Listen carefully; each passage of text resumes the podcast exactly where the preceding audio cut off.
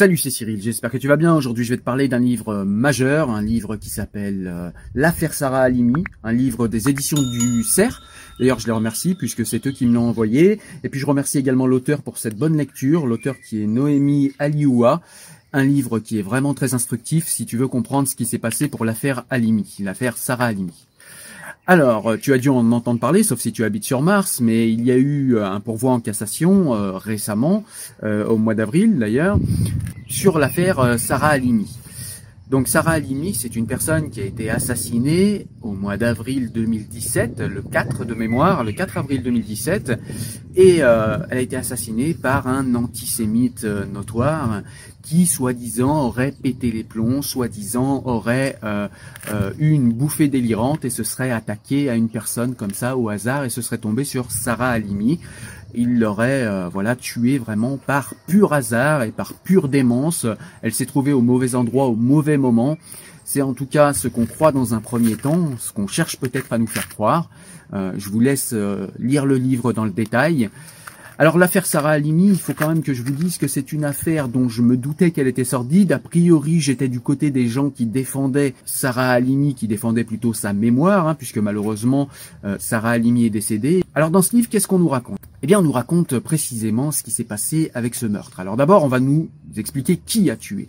Alors c'est un jeune d'origine malienne qui a grandi dans la petite délinquance parisienne. Il s'appelle Combili Traoré, parce qu'il n'y a pas de raison de cacher son nom.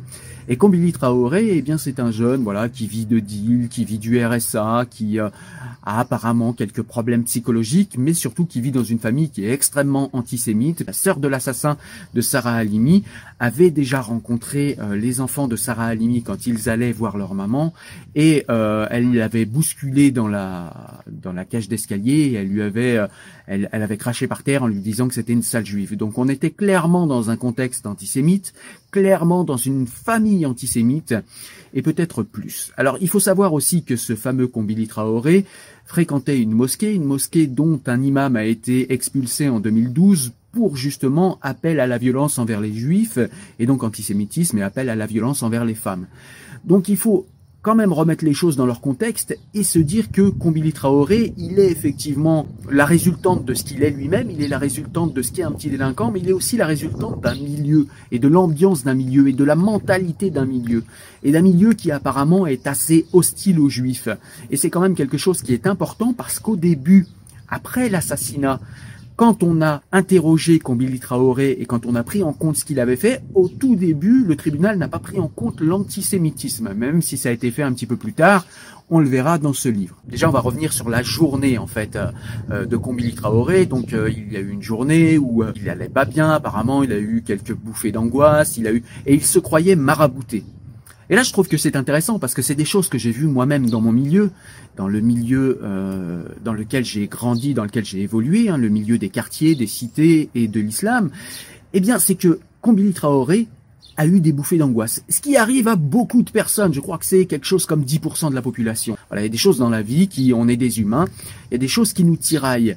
Et ça, c'est pas écrit dans le livre, mais c'est une analyse que j'en fais moi. C'est tout simplement que, eh bien, Combini Traoré, quand il a eu sa crise d'angoisse, son premier réflexe a été d'aller voir la mosquée, d'aller voir un marabout, d'aller voir quelqu'un qui va l'exorciser. Alors qu'une personne en France classique, une personne qui a des bouffées d'angoisse va aller voir d'abord son médecin. On a ici dans ma ville même une personne qui a fait ça, quelqu'un que je connais, qui a tué quelqu'un, qui lui a planté plusieurs coups de couteau parce que justement il pensait avoir vu le diable chez quelqu'un et voilà, c'est le résultante, c'est la résultante tout ça d'une ambiance. Quand vous vivez dans une ambiance magique, peuplée de fantômes, de diables, de djinns, de chétanes, eh bien, ça a une influence sur la psyché des gens. Ça a une influence sur la psychologie des gens qui vivent là-dedans.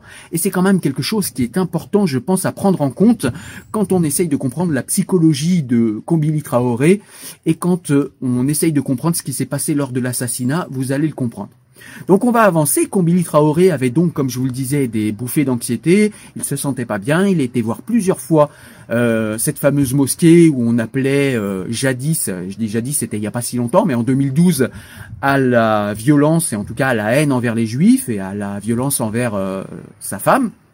Envers nos femmes d'ailleurs, hein, puisqu'ils parlent comme ça, c'est leur manière de s'exprimer. Donc voilà, la journée avance et on arrive le soir. le soir, Combili se, se, dispute avec sa maman, qui le met dehors et qui lui dit, voilà, elle demande à son ami, celui qui traîne souvent avec lui, de prendre soin de lui. Ils vont discuter ensemble et là, Combili Traoré va lui dire que voilà, il a des blocages, il a des problèmes, euh, il n'arrive pas à avoir de copine, il n'arrive pas à avoir de travail, etc., etc. Qu'il a besoin de fumer du shit, etc., etc. Comme Combili peut pas rentrer chez lui, son ami va lui proposer de dormir dans son appart puisqu'il habite dans le même bâtiment, dans le même immeuble que les Combili, Traoré, donc la famille Traoré. Et donc, euh, eh bien, Combili Traoré va regarder apparemment The Punisher. Est-ce que ça lui a monté la tête? Il a fumé quelques joints et il a vu euh, ce fameux comics ultra-violent The Punisher. Et puis il s'est endormi avec son ami euh, dans, dans, ce fameux appart. Mais euh, vers 3 heures du matin, il va se réveiller et puis il va dire à son ami je sors. Il va prendre juste quelques vêtements, une serviette, puis il va dire je sors sans rien expliquer, soi-disant. Ce que je vous dis, c'est ce qui est raconté dans le livre, mais quand je vous dis soi-disant on lui a rien dit, soi-disant son ami lui a rien dit, c'est ce que je dis moi. Ça, c'est c'est pas la journaliste qui donne son sentiment, c'est moi qui le donne. En plus, mon sentiment parce que j'y crois pas une seconde en fait. Et enfin, je sais pas, vous avez un ami qui se lève à 3 heures du matin qui vous dit je pars. Enfin, franchement, vous lui posez des questions, vous lui demandez ce qui se passe. Là, non, rien. Son ami lui demande rien. Soi-disant, euh, Combili Traoré s'est levé, il est parti. Voilà. Donc il est parti. Et finalement, euh, il a été euh, frappé chez une famille euh, malienne qui habite à côté de chez Sarah Halimi. Donc on imagine que c'est pas le hasard. Il a frappé chez eux, il a commencé à s'agiter, il a commencé à vouloir se battre. Euh, la personne euh, qui habite dans cet appartement, en l'occurrence un père de famille avec ses enfants, lui a demandé de sortir. Euh, Traoré a refusé de sortir et donc du coup, eh bien, ils se sont retranchés dans la chambre, le papa de famille malien avec ses enfants, parce qu'ils avaient peur, parce qu'il était agité, il récitait des versets du Coran, etc. Et donc du coup, ils se sont retranchés dans la chambre et ils ont appelé la police. Combil Traoré, pendant ce temps, continuait à réciter le Coran. Il était un petit peu, euh, il était même carrément bizarre. Et puis il s'est mis à enjamber en fait le balcon de dehors. Il a enjambé la rambarde pour pouvoir aller sur le balcon de euh, Madame Alimi. Et il est rentré dans son salon et il a vu, soi-disant, selon ses dires, il a vu une Torah. On imagine que Sarah Halimi s'est réveillée puisqu'elle a dû entendre du bruit, elle s'est demandé qui était chez elle, et là il s'est saisi d'elle et il l'a frappée d'abord à coups de poing, il l'a frappée, frappée de toutes ses forces, euh, il avait du sang partout sur son t-shirt, il récitait euh, le Coran en même temps qu'il l'insultait de pute et de salope, euh, de tous les noms. Et ensuite, une fois qu'il l'a frappée, donc ça a duré près de 40 minutes où il l'a frappée, torturée, etc. Donc il y avait la police, euh, la BAC en l'occurrence était dans les bâtiments, mais la BAC n'a pas voulu euh, intervenir parce que soi-disant ils auraient eu peur de cet homme, pensant que c'était une attaque islamiste. Donc ils attendaient des renforts pour pouvoir agir. Donc ça c'est pareil, c'est quelque chose qui dans le livre est interrogé parce qu'on a la BAC qui est dans les bâtiments et qui ne réagit pas. Donc on se demande pourquoi. La BAC qui laisse clairement une femme se faire assassiner presque sous ses yeux puisque certains euh, de la BAC sont en bas et voit justement Combili Traoré qui au bout de 40 minutes de torture, de 40 minutes où il frappe euh, Sarah Halimi, où il est euh, le sol est jonché de sang, lui il a du sang sur ses vêtements, il finit par la prendre par les poignets, par la lever, par dire attention, il a la présence d'esprit, soi-disant il a une bouffée délirante, mais il a la présence d'esprit de dire attention, une femme va se jeter dehors, va se jeter par la fenêtre, et il la prend, il la balance par la fenêtre, elle tombe en bas au sol, euh, quelques mètres plus bas sur du béton. Elle est, euh, elle a de multiples fractures. Évidemment, elle est morte. L'analyse post-mortem euh, viendra dire que Sarah Halimi était probablement vivante avant de tomber. Et peut-être que si un voisin, parce qu'il y avait tout un tas de voisins qui ont été réveillés par les cris et qui ont demandé à Combini Traoré d'arrêter, mais personne n'est physiquement intervenu, la police n'est pas physiquement intervenue, et tout le monde a regardé impuissant ou peut-être, je sais pas, interdit devant l'horreur. Et ils ont tous vu Sarah Halimi tomber et se faire tuer d'une manière extrêmement consciente pour quelqu'un qui avait une bouffée délirante. Euh, voilà. Donc ensuite, Combili Traoré a quand même été euh, interpellé, il a été emmené au commissariat, il était agité et on l'a emmené euh, en hôpital psychiatrique. Donc voilà, je vais pas tout vous raconter, je voulais quand même vous raconter avec précision ce qui s'était passé pendant le meurtre. Alors, c'est pas tout à fait précis et exhaustif, hein, je vous laisserai aller découvrir les moindres détails dans le livre, vous verrez, parce que, comme on dit, euh, le diable se cache dans les détails, et là pour cause, il y a tout un tas de détails qui montrent eh bien qu'il n'est pas assuré que Combili Traoré n'avait pas toute sa tête quand il a balancé Sarah Halimi par la fenêtre et quand il est allé chez elle. Et on voit par l'antisémitisme du milieu dans lequel il traînait et même de lui-même, on voit dans ce livre et par les éléments qui nous sont expliqués par l'auteur que Combili Traoré était réellement antisémite et qu'il n'est pas allé voir Sarah Halimi par hasard. Sarah Halimi était une juive orthodoxe, elle allait régulièrement à la synagogue, elle portait également une perruque, donc elle avait des enfants aussi qui venaient la voir parfois avec la kippa. Donc, il savait qu'elle était juive, Sarah Halimi. C'était quelque chose qui était su. Il savait que c'était une femme qui était seule. Est-ce qu'il l'a pris pour un diable? Est-ce qu'il l'a pris pour euh, quoi que ce soit d'autre? Est-ce qu'il a euh, vengé sa haine sur elle? Est-ce qu'il a pensé que Sarah Halimi l'avait ensorcelée Voilà, c'est des questions qui sont levées par ce livre et par les éléments qu'on voit. Mais en tout cas, on a du mal à la lecture de ce livre. On a vraiment du mal à se dire que euh, Traoré a eu euh, une bouffée délirante et n'était pas conscient de ce qu'il faisait. Ça paraît vraiment impossible.